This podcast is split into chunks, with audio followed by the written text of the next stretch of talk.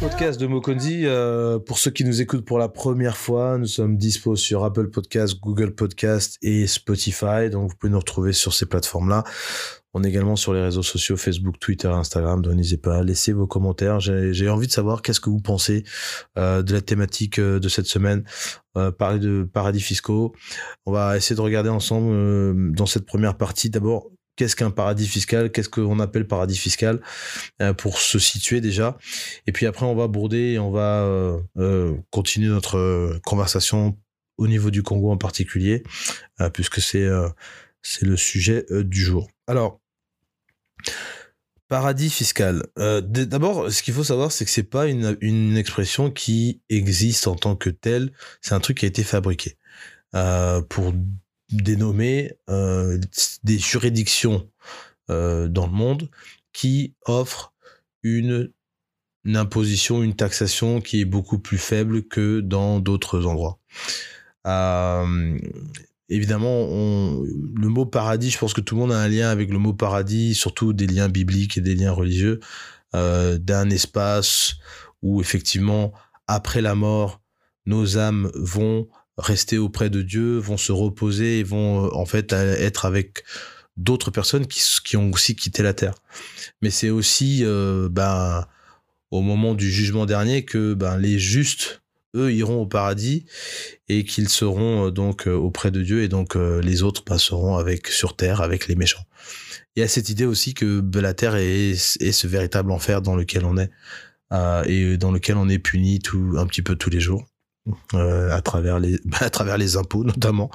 Le fait qu'il faut qu'on aille travailler rembourser des crédits euh, avoir des gens qui veulent nous attaquer euh, enfin qui veulent détruire nos biens ou nous prendre nos biens nous voler. Enfin on est constamment en train de se protéger parce que on ne sait pas d'où peuvent venir les menaces.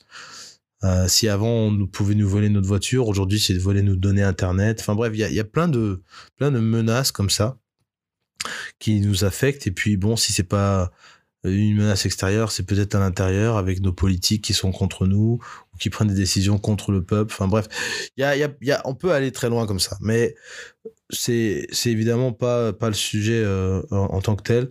Euh, donc paradis fiscal, eh bien la simple définition qu'on peut aussi donner, c'est que les juridictions euh, donc dans les pays qui proposent qui sont soi-disant des paradis fiscaux euh, bah, en fait, c'est des endroits merveilleux pour vos, pour votre argent euh, quelque part, puisque c'est ça aussi le mot paradis. Paradis, c'est que c'est un superbe endroit. Moi, c'est pour ça que je m'attache un peu à cette idée-là, parce que on, dit souvent oui, mais les paradis fiscaux c'est pas bien. Mais oui, mais c'est d'abord un paradis en fait le truc. Donc euh, bah oui, si c'est un paradis, c'est qu'on est on y est bien. Et puis bon, fiscal, c'est pour nous rappeler que bah, notre argent ne se fait pas agresser par euh, par euh, le système en fait.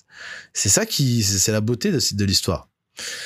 C'est la beauté de l'histoire. Donc, il y a quelques caractéristiques euh, qui permettent de, de, classer un pays pour dire que c'est un paradis fiscal. Alors, on l'a dit, euh, ici, c'est euh, le régime fiscal donc privilégié, où on a un, un, taux d'imposition qui est plutôt faible, voire nul. Il y a des pays où on ne paye pas d'impôts. Mais par contre, il y a dans ces pays-là, il y a des euh, impôts qui sont euh, prélevés sur d'autres services, peut-être sur les routes, peut-être sur euh, des frais de renouvellement, de, de, visa, de carte de séjour ou bien je ne sais pas quoi, de permis de résidence ou de ou de, de je sais pas moi dans les prêts immobiliers, dans les choses comme ça. Il y a il y a parce que l'État a toujours besoin d'argent pour financer un certain nombre de choses, son armée, euh, euh, sa consommation, etc. Donc effectivement il faut il faut que l'État puisse lever de l'argent. Ensuite euh, on a aussi une caractéristique, c'est que ces pays ou ces juridictions ne coopèrent pas facilement ou n'échangent pas d'informations financières avec d'autres États, notamment dans le cas des enquêtes euh, menées par des parquets financiers. Donc, euh, euh, si vous êtes suspecté d'avoir blanchi ou fraudé le fisc et que on pense que vous êtes, je sais pas moi, à Dubaï ou à Hong Kong, et que le parquet financier, je sais pas moi, de de Londres ou de Paris ou de New York dit bah, écoutez, euh, nous on voudrait avoir des informations concernant cet individu, est-ce qu'il a de l'argent chez vous, etc. Parce qu'il nous doit. bah, le fait que ces gens ne coopèrent pas, ils se, on les met dans cette case de, paradis, paradis fiscal. Ensuite, on a alors, c'est des, juridictions qui possèdent des dispositions pour protéger l'identité euh, des détenteurs d'entreprises ou des actions placées dans le pays. Alors, il est vrai que dans certains pays, les registres dans lesquels euh, les registres dans lesquels on trouve les entreprises enregistrées dans le pays sont accessibles publiquement. Euh, c'est pas le cas de tous les pays. Il y a quand même une certaine euh, discrétion, une certaine vie privée, si on peut appeler ça comme ça anonymat, voilà, euh, dans ce dans ce dans l'accès à ce, genre d'informations. Au Congo, par exemple, euh, on va trouver dans alors il n'y a pas de registre en tant que tel proprement dit accessible comme ça, comme en Royaume-Uni où vous pouvez aller sur un site comme le site de, Government euh, Company House, Company's House, et dedans vous pouvez voir tous les actionnaires, etc., etc. Je sais que d'ailleurs au passage, quand il y avait lancement de la, nouvelle société d'électricité au Congo, euh, on a on a cru comprendre qu'il y avait des actionnaires là-dedans, que c'était pas l'État qui avait euh, repris à 100%, qu'il y avait des actionnaires et euh, le nom de ces actionnaires n'était pas figuré dans dans les documents qui avaient fuité. Donc bref, c'est un peu la grande énigme. Mais on, on, on, on soupçonne, hein, enfin en tout cas les Congolais soupçonnent que ce sont des, des, hauts dignitaires du Congo. Euh, quatrième point, c'est que l'ouverture d'une société, elle est, elle est très facile. Il y a très peu de contraintes à ouvrir une société dans des pays où la législation est plutôt simple. Euh, voilà, donc après, euh, vous avez trouvé plein d'organisations qui vont classer un certain nombre de pays en disant que ce sont des paradis fiscaux. Bon, ce qu'on retrouve le plus souvent, c'est par exemple les Bermudes, les îles Caïmans, c'est Hong Kong, c'est euh, Singapour, les îles Vierges britanniques, Maurice, la Barbade. c'est les îles, les îles anglo-saxonnes, donc Jersey, Guernesey, qu'on retrouve au large de la Bretagne. Euh, vous allez retrouver aussi euh, bah, Dubaï. Hein, Dubaï est sur la liste. Euh, et puis il y a des pays comme Chypre, Chypre. Bon, la Suisse, il fut un temps aussi, mais bon, ils coopèrent beaucoup plus maintenant. Le Luxembourg aussi, Pays-Bas, bon, l'Irlande aussi. Voilà quelques pays de de l'OCDE qui sont qui sont là-dedans. Bon, pour l'Afrique, voilà, c'est c'est vraiment Maurice. Il y a un peu les Seychelles aussi de temps en temps, ça dépend des listes qui reviennent. Mais sinon, à part ça, euh, le reste de l'Afrique a une imposition, un système de, juridiction fiscale qui est plutôt élevée. Euh, et ça, je le tiens de des, cabinets KPMG et Deloitte qui euh, font un travail assez extensif là-dessus et qui chaque année euh, produisent des rapports pour nous expliquer comment les les, pays en fait euh, ont changé leur approche fiscale, etc. Bon, en ce qui concerne le Congo, on n'a pas beaucoup changé. Le la TVA est toujours à 18,9%. Euh, le l'imposition sur l'impôt sur les sociétés est toujours de de 30% avec éventuellement quelques euh, abattements pour en fonction du régime dans lequel on est et aussi dans le montant de l'investissement qu'on fait au Congo. Donc euh, bon, ça c'est des des, des petits des petites choses intéressantes à voir. Euh, mais c'est des montants qui sont plutôt élevés, donc c'est à partir de 30 millions, entre 30 et 100 millions. Enfin, après il y a au-dessus de 100 millions. Enfin bref, il y a il y a toute une classification là-dessus. Et puis bon, c'est des trucs qu'il faut aussi aller voir au ministère des des finances parce que c'est les finances qui euh, voilà régulent tout ce qui est impôts, etc. Donc euh, ne vous dites pas qu'en fait, quand vous allez au Congo, les choses se font automatiquement et que un inspecteur euh, des finances euh, va de bonne foi vous dire oui, oui, mais vous avez accès à, telle telle partie du code des investissements, ça vous concerne, etc. On n'est pas toujours bienveillant dans ce sens-là, donc donc voilà, il faut faut le garder en tête. Mais sinon, c'est c'est à peu près ça. alors effectivement, la polémique qui est autour des paradis fiscaux, c'est de dire quoi? C'est de dire qu'il y a des entreprises, des grosses entreprises du, CAC 40, hein, pour ne pas citer celle-ci, euh, qui sont basées donc dans des pays où la taxation est plutôt élevée, hein, il faut le dire, où l'enfer fiscal est quand même présent. je crois que c'est c'est là où c'est quand même bien de faire le parallèle entre paradis fiscal et enfer fiscal. Euh, on ne on ne dit pas ça comme ça, on ne le présente pas comme ça, mais je pense que on devrait faire une contre-liste des pays où l'enfer fiscal est juste euh, impossible, quoi, est juste insupportable. Et la France en fait partie. Euh, donc euh, la France, les États-Unis aussi. Mais chacun de ces pays a quand même, et c'est ça qui est étonnant, des dispositions pour pouvoir réduire ses impôts légalement. Mais les grands groupes, ce qu'ils font, euh, les LVMH, les Nike, les Total et compagnie, vont ouvrir des sociétés dans des, dans des, pardon, des paradis fiscaux. Et euh, à partir de là, ils, ils font, euh, ils arrivent à, à plus ou moins déclarer qu'ils n'ont pas fait autant de revenus, qu'une partie des revenus euh, doit être donnée à, la, à la holding ou à la maison mère, etc. Donc il y a beaucoup de flux financiers comme ça qui, qui passent. Et, euh, et donc du coup, ils arrivent à réduire une partie de, leur, euh, de leurs impôts en étant euh, résidents fiscaux dans d'autres pays. Donc c'est voilà, c'est intéressant. Il y a aussi des doubles traités qui permettent de réduire les les impôts sur euh, le paiement des dividendes aussi. Avec le, le Congo a des des, des doubles traités, c'est-à-dire euh, des traités avec certains pays pour éviter une double taxation sur euh, les dividendes notamment. il y en a avec l'île Maurice. Il y en a aussi avec l'Italie et la France. Bon, c'est principalement les deux pays qui ont les plus, plus grosses les plus grosses entreprises au Congo. Euh, bon, c'est Total, hein, Eni, euh, Canal+, c'est quand même des grosses boîtes françaises. Il y en a d'autres aussi, mais bon, c'est comme ça.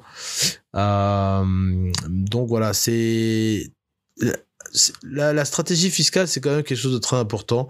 Le Congo, nous, on est, euh, on taxe beaucoup, on taxe énormément. Euh, il y a eu des augmentations de taxes, et puis je crois que la plus grosse taxe qu'il y a au Congo, c'est quand même la corruption. C'est une taxe dont on ne parle pas assez peut-être, mais c'est euh, un élément non négligeable parce que quand euh, vous devez aller prendre euh, des documents, mais aussi, enfin c'est surtout des documents administratifs parce que ceux qui sont corrompus et ceux qui corrompent, enfin les, les, gens qui sont en bout de chaîne, c'est souvent les les gens qui sont dans, qui sont fonctionnaires en fait, c'est surtout eux qui sont les premiers dans cette histoire. Il y a aussi dans le secteur privé, bien évidemment, d'accord Tout le monde, tout le monde euh, est impliqué quelque part. Mais, euh, mais c'est vrai que pour une entreprise, euh, bon, il faut toujours se préparer euh, à, mouiller un peu la barbe, à, proposer des cafés gourmands, comme dirait, euh, comme dirait un humoriste. Donc c'est le truc à jouer, sans compter que voilà, vous avez un pays qui quand même a des difficultés aussi euh, en termes de d'attractivité et, euh, et aussi en termes de j'ai envie de dire de businessabilité si ça peut être un mot qu'on peut utiliser où on peut faire des affaires dans le calme quoi.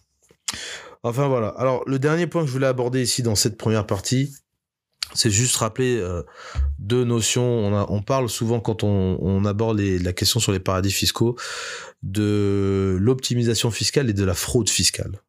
Il y a, il y a, il y a fraude et évasion fiscale.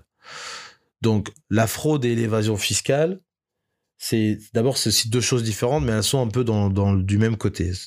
La fraude, bah, quand vous fraudez, c'est que vous avez, vous avez, triché, d'accord? Vous avez triché, vous êtes censé payer des impôts, euh, vous les avez pas payés, euh, ou euh, oui, vous les avez pas payés, donc vous avez délibérément fraudé, vous avez, euh, voilà, vous n'avez pas payé vos impôts.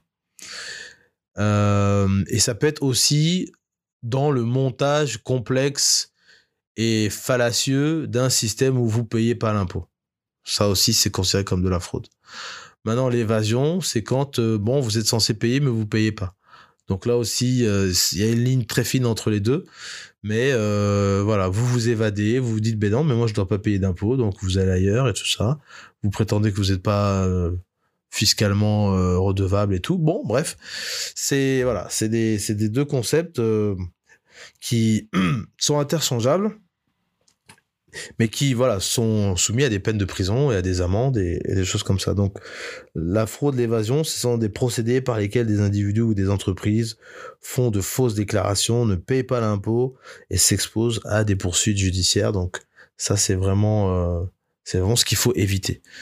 Maintenant, euh, à l'opposé de ça, on a l'optimisation fiscale qui, comme son nom l'indique, vient pour optimiser, donc vient pour assainir, vient pour, euh, je dirais, euh, utiliser les avantages qu'il y a dans le système. Parce que quand on voit des entreprises qui ne payent pas d'impôts, je sais qu'on avait pris l'exemple de Donald Trump qui avait payé peut-être 7, 7% de ses revenus au fisc, mais c'est pas lui qui a déterminé les 7%. C'est que quand on a fait sa déclaration, c'est ce que on a dit qu'il devait payer.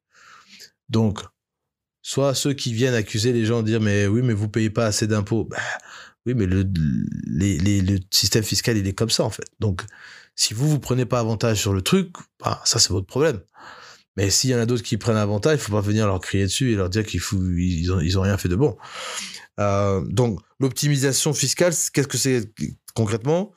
Ce sont toutes les procédures légales qui sont prévues par les États, par les codes des impôts, par euh, euh, tout le système fiscal en place euh, pour que les entreprises investissent dans certains secteurs. Le but, c'est ça. Donc, on vous donne des remises d'impôts pour que vous puissiez investir dans certains secteurs.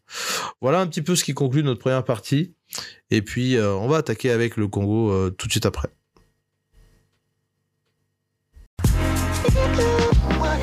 Nous sommes de retour euh, sur le podcast de Mokonzi. dans notre épisode sur le paradis fiscal, on va continuer notre conversation pour justement parler un petit peu du Congo et se poser la question de savoir est-ce que le Congo est un pays qui peut devenir un jour un paradis fiscal euh, c'est une vraie question qu'on se, se pose. C'est pas, c'est pas une blague. C'est vraiment une question. Euh, je pars du principe qu'il y a des avantages intéressants et pertinents euh, concernant les paradis fiscaux. Et puis surtout, je me rattache à l'idée, c'est ce que j'ai dit tout à l'heure dans, dans la première partie, c'est que si un paradis fiscal est un paradis pour votre argent, je pense qu'on a tous une relation particulière avec son argent et une relation particulière avec le fait de payer des impôts, de donner de l'argent à l'État. Or, je, pars du, je pars du principe que, bon, déjà au Congo, on est excessivement taxé. Il y a beaucoup de taxes, des taxes insidieuses, anodines, euh, qu'on retrouve même aussi quand on fait les courses à casino. Il y a une taxe de 500 francs qui s'est glissée dans les courses. Euh, et ça, c'est de manière très insidieuse. On a eu dernièrement l'augmentation des prix de pétrole, de prix de carburant à la pompe de 5 et 6% respectivement pour les, le pétrole et le diesel. Enfin, le, oui, le pétrole et le diesel. Euh, enfin, c'est pas le pétrole, c'est le, l'essence, pardon. Euh, l'essence et le diesel. Euh, vous avez aussi des taxes euh, qui sont prélevées sur les salaires, en plus des IRPP. Je crois qu'on parle de la tolle. Je crois que c'est 1000 francs, qui est destiné à payer à Verda pour pour les, pour les déchets et autres qu'ils doivent ramasser et traiter. Et, et, sans compter que bah il y a aussi toute une, tout un ensemble de parafiscalité au Congo où vous devez payer euh, les patentes, euh, vous devez payer un certain nombre de choses. Et en fonction de votre euh, secteur d'activité, il y a évidemment des agréments qu'il faut, qu'il faut payer, qui sont souvent très chers, juste pour simplement exercer. Euh, je l'ai rappelé aussi, il y a une autre, taxe aussi qui est insidieuse et qu'on ne, qu'on ne parle pas assez, mais c'est la taxe de la corruption, parce que qu'on le veuille ou non, quelqu'un qui vient et qui vous dit au nom de X ou Y, ou parce que je suis représentant de tel, tel, tel organisme, euh, vous devez vous mettre à jour et donc conséquemment ça va vous coûter tant, ça c'est une taxe aussi. Donc la question elle est ici vraiment de se dire dans un paradis fiscal, est-ce qu'on a tout ce genre de choses-là? On les a pas en intégralité, ça c'est sûr. Et donc, est-ce que nous, on peut pas avancer vers ce genre de choses? Se dire que on peut euh, proposer un havre de paix en Afrique euh, pour des investisseurs qui, voudraient peut-être investir euh, et que le Congo devienne un centre financier, en fait. Et je sais bien qu'on a, euh, au niveau de la CEMA, qu'on a Yaoundé avec euh, la, bourse des valeurs mobilières euh, qui, est là pour récolter des fonds, lever des fonds, etc. Mais qu'est-ce qui nous empêche d'avoir des banques qui soient beaucoup plus innovantes, beaucoup plus pragmatiques et qui peuvent permettre aussi à des gens de venir investir à travers le Congo, en fait, sur l'Afrique centrale ou sur d'autres choses, en fait? C'est, une, une vraie question. Et donc, pour ça, l'impôt, le système fiscal est un, est un énorme enjeu, en fait. est un énorme enjeu. Vous avez aussi tous les entrepreneurs qui se lancent. Euh, il y a des, il y a eu, il y a eu pendant l'année 2022 un certain nombre d'événements qui ont été faits autour des entrepreneurs, la caravane entrepreneuriale, la bourse de sous-traitance des, des TPE, etc. Euh, vous avez aussi le FIGA qui qui s'était lancé un petit peu plus tôt. Mais, tout ça, c'est pour aider les entrepreneurs. Tout ça, c'est pour leur mettre le pied à l'étrier, pour qu'ils puissent y arriver. Mais on a besoin de leur donner du souffle à ces, à ces, à ces personnes-là. Parce qu'il faut imaginer qu'un entrepreneur, c'est un peu comme une petite plante, d'accord? Enfin, c'est même pas une plante, c'est une graine. C'est une graine que vous espérez qui va grandir.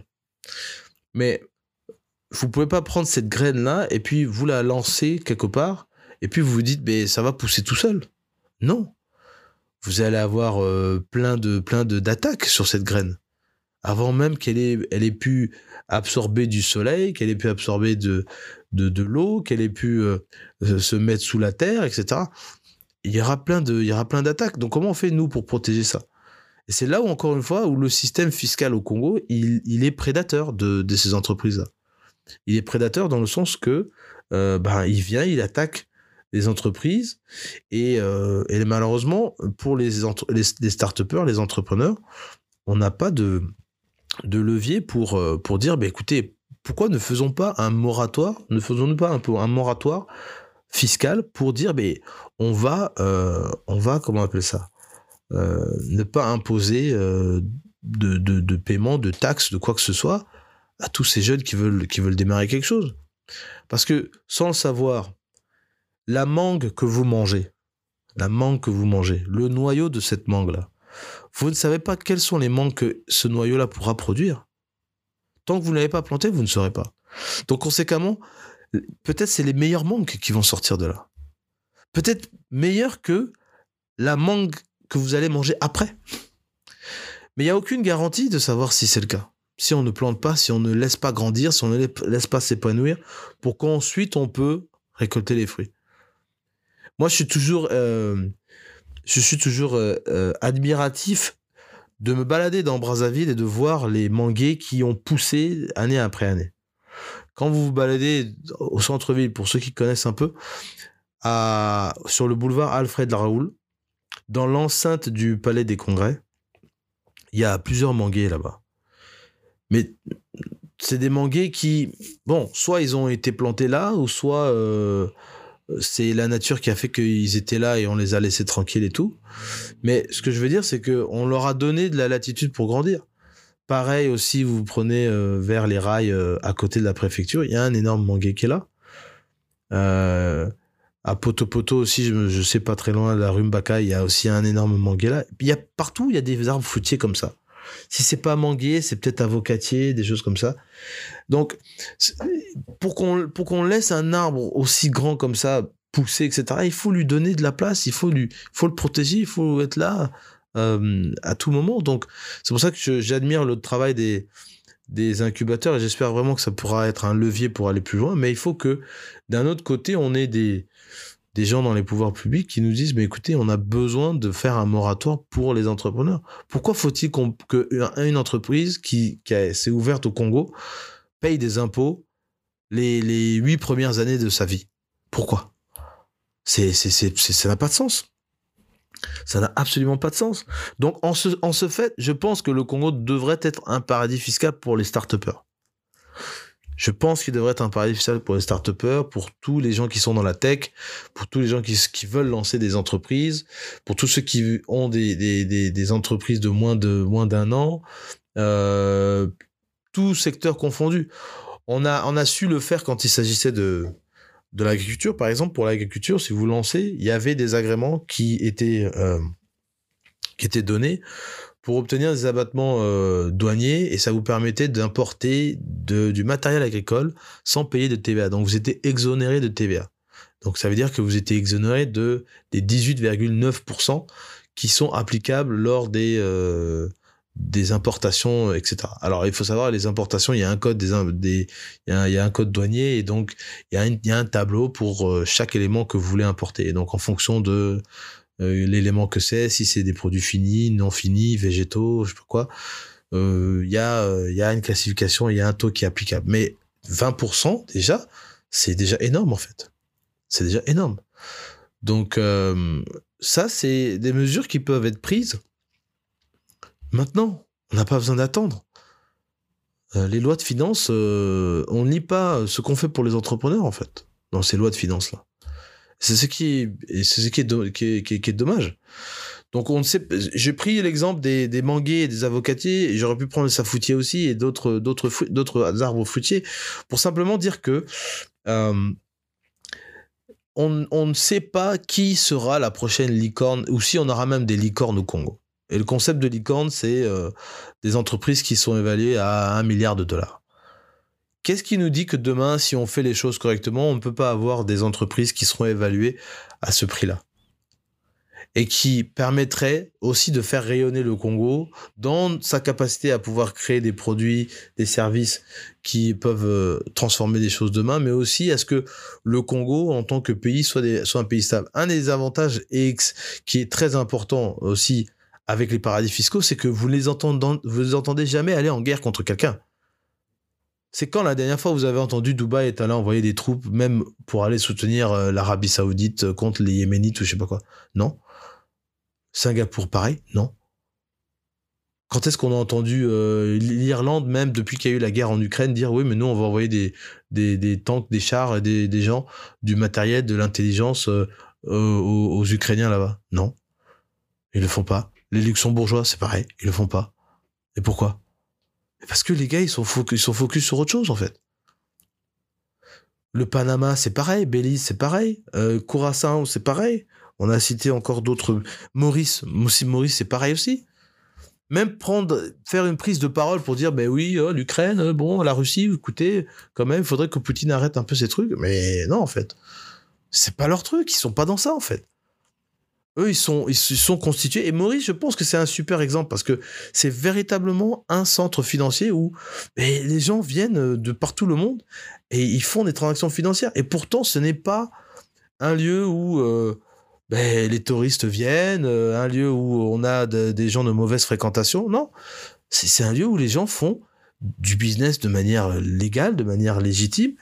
Et Maurice a adapté ça en fonction des, besoins euh, des, uns et des autres. Et pourtant, ils ont ni pétrole, mais c'est la première place euh, où on peut ouvrir une entreprise en Afrique, suivi du Rwanda.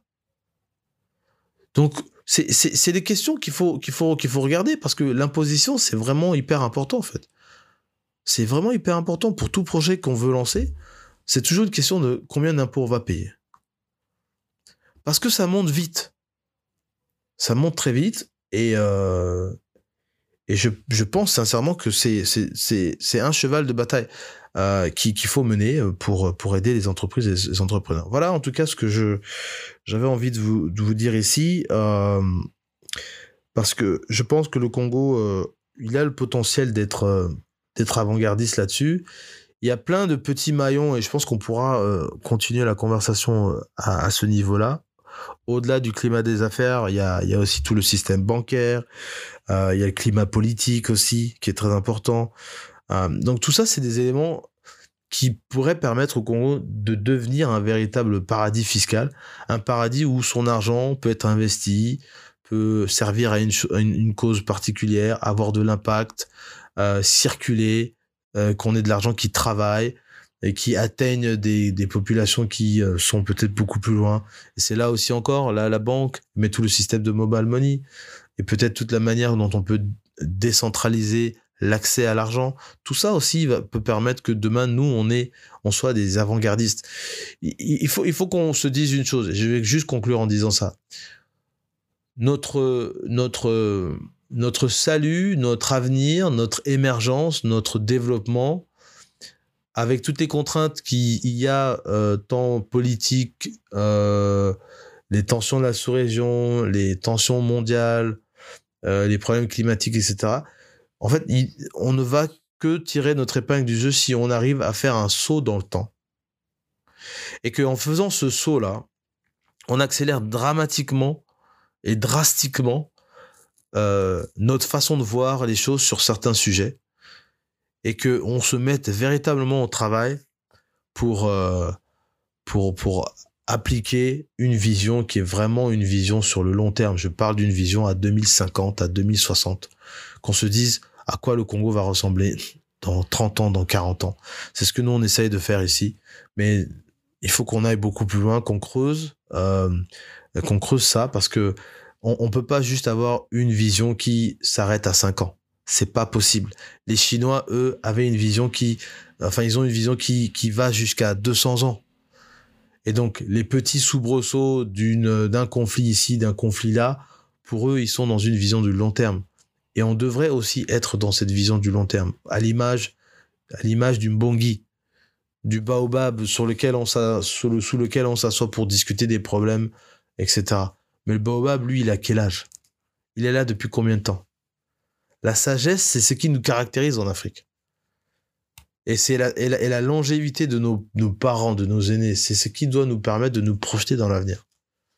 Et de voir le futur de loin, de voir le danger de loin, pour qu'on se prémunise aujourd'hui. En tout cas, c'était mon message euh, sur le sujet. Laissez-moi vos commentaires. Dites-moi hein, si euh, vous pensez que le Congo devrait euh, juste rester tel qu'il est, que euh, euh, l'excès de fiscalité que nous avons, euh, c'est tout à fait normal, ou bien plutôt il faut qu'on change de, braquet, qu'on bouge et qu'on se dise bon, il est temps que maintenant on, fa on fasse un grand changement et, et qu'on on fasse un, appel du pied à tous les types de capitaux euh, légaux, j'entends bien, euh, qui viennent au Congo et que cet argent travaille au Congo, qu'on développe notre, notre pays euh, dans le calme. Voilà, merci beaucoup. Ciao, ciao, ciao. La semaine prochaine, sur le podcast de Mokodi, nous allons parler de tourisme. Si vous souhaitez vous lancer dans le tourisme, quelles sont les clés, quels sont les prérequis à découvrir, à connaître avant de vous lancer On va regarder en détail qu'est-ce que vous pouvez faire dans cet espace. On va définir ensemble quels sont euh, les éléments qui constituent le patrimoine culturel et donc qui constituent l'élément qu'on appelle du tourisme. On regardera ensemble des éléments de développement. La marque Congo, qu'est-ce que ça signifie cette marque Congo? On regardera aussi le soft power, le climat des affaires et on donnera quelques conseils pour tous ceux qui souhaitent se lancer dans le tourisme.